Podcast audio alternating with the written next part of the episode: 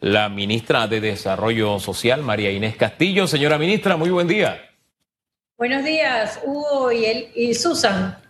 Pónganos al tanto, señora ministra, todo este trabajo que están eh, realizando para enfrentar las consecuencias de IOTA, de ETA, que tampoco ha, ha terminado. Pónganos al tanto de las labores que enfrentan el día de hoy, ministra. Bueno, el día de hoy tenemos reunión con el presidente de la República, quien preside el Centro de Operaciones Nacional y que le estamos dando un seguimiento constante, eh, toda la fuerza de tarea conjunta en la Operación Patria, tanto para lo que ha acontecido y sigue aconteciendo los efectos de ETA y el nuevo IOTA que eh, también tiene sus afectaciones. Eh, tenemos que recalcar que además del Centro de Operaciones Nacional, se activaron las alertas y se activó, se activó a nivel nacional los centros de operaciones de emergencia a nivel provincial, donde los gobernadores con las juntas técnicas y los gobiernos locales han identificado las áreas inundables, las áreas de deslizamiento, así como también los posibles albergues para llevar a los afectados. Ese es un trabajo interinstitucional que estamos realizando como eh, eh, a través de la Operación Patria con las diferentes fuerzas de tarea conjunta. ¿Cómo van a manejar la, la, logística en el caso de, veía imágenes que de hecho vamos a compartirlas ahora en el tercer bloque con los bochinches, de áreas en donde las autoridades aún no habían podido llegar y estamos hablando de la anterior tormenta que vivimos que afectó toda el área productiva de la provincia de Chiriquí. ¿Cómo va a ser esa logística? Algunos van a atender lo que se dio primero, otro grupo estaría preparado por si ocurre algo que esperamos que no, va, no vaya a pasar. ¿Cómo va a ser ese, ese, ese trabajo? Eh, voluntarios, eh, cómo van a cuidar el tema de las medidas de bioseguridad. Sabemos eh, que hay muchos casos de COVID producto de todo esto que ocurrió y obviamente al estar en albergues y una situación que se da de allá para allá, eh, no se pudo a lo mejor cuidar ciertos detalles. En esta oportunidad, ¿cómo será, señora ministra? Bueno, paralelamente estamos actuando con los efectos anteriores de ETA y que todavía los estamos viviendo y IOTA. En, los, en el tema de los albergues que ya están funcionando, nosotros como interinstitucionalmente con el Ministerio de Salud, el Ministerio de Salud, antes de que entren los afectados eh, o damnificados, les hacen los hisopados y estamos cumpliendo con las medidas de bioseguridad. Por ejemplo, en los albergues puedes encontrar que, se, que están por, en caso de ser una escuela, el albergue los estamos poniendo por familia. Eh, se encuentran por familia para así evitar el hacinamiento y el rompimiento de esa burbuja familiar que es tan importante para evitar la COVID-19. Eh, seguimos enviando esa ayuda humanitaria del gobierno nacional y de las donaciones que recibimos tanto del pueblo panameño como de los organismos internacionales y misiones diplomáticas y, las, y empresas y las estamos haciendo llegar a los diferentes afectados. Eso incluye al Chiriquí, a la comarca Nubebulé, a, Veraguas y a todos los afectados de ETA y ahora a los de IOTA. Por eso es tan importante eh, recalcar ese trabajo que hacemos con los gobiernos locales.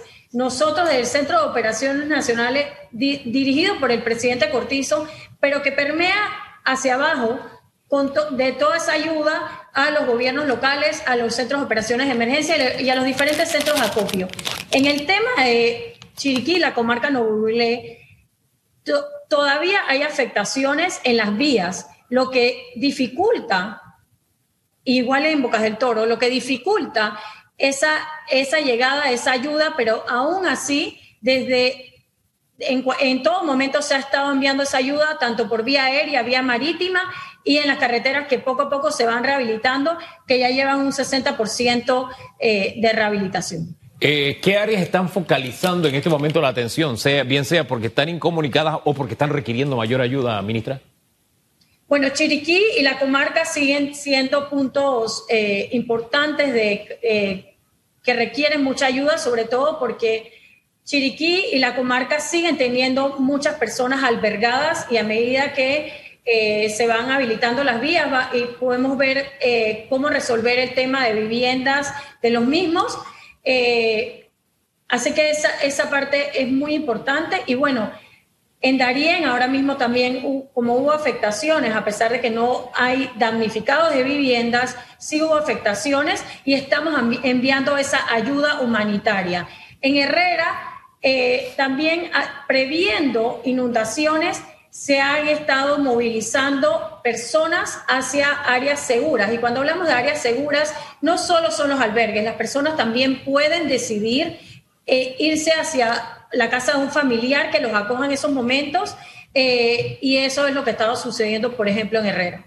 Presupuesto, ministra, sabemos de 100 millones eh, que fueron destinados por el gobierno del señor Laurentino Cortizo para ETA. En el caso de IOTA, todavía no hemos escuchado pronunciamiento porque obviamente hasta el momento no ha ocurrido nada. en, en tal caso, ¿de dónde se tomaría el apoyo? O sea, ¿cómo sería esa parte para que pueda fluir si tanta burocracia y en caso de que persistan algunos daños se pueda actuar de manera inmediata? Bueno, con la declaratoria y la resolución de gabinete del, domingo, incluimos las diferentes, afectaciones, las diferentes provincias que pudieran estar afectadas por IOTA en la resolución de emergencia ambiental. Por ende, los procedimientos en, este, en estos casos de, afectaciones que pudiéramos estar viviendo, las de ayer y las de hoy, están incluidas dentro del presupuesto de los 100 millones de balúas. Ministra, ¿qué mensaje le envía usted a la población que mira con recelo el tema de tener tanto dinero a disposición, pero sin cumplir con los controles? Lo amerita la emergencia, es cierto pero cuando no hay controles, decía Transparencia Internacional, es el caldo de cultivo para, para la corrupción que muchos aprovechan. Aunque sea una situación dolorosa la que estemos atravesando, suceden cosas como estas y muchos están con aprensión, viendo con aprensión tanto dinero a disposición. ¿Cómo confiar? ¿Cómo confiar? ¿Qué mensaje le enviaría a usted? Solo con transparencia y eficiencia eh, tenemos que manejar esos fondos.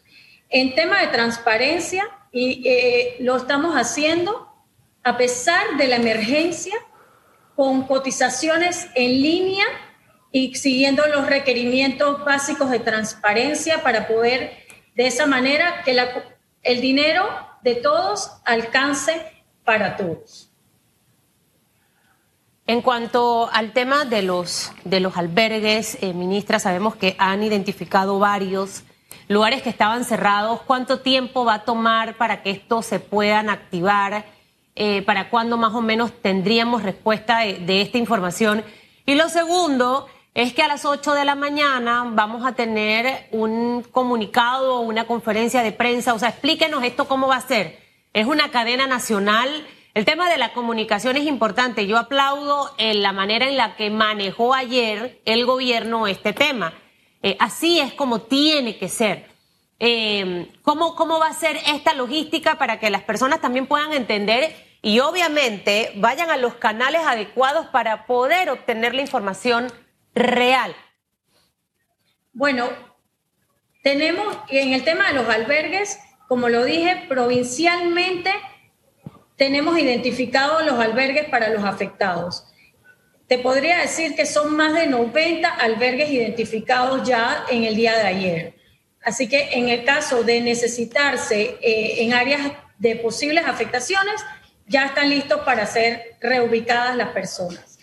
En el tema de la comunicación, sí, efectivamente, en el día de ayer, el Centro de Operaciones Nacional, eh, dirigido por el presidente Cortizo, se tomó la decisión de mantener en, en para prevenir y alertar a la población, mantener una comunicación constante eh, que dependerá en el tiempo eh, de acuerdo a la emergencia.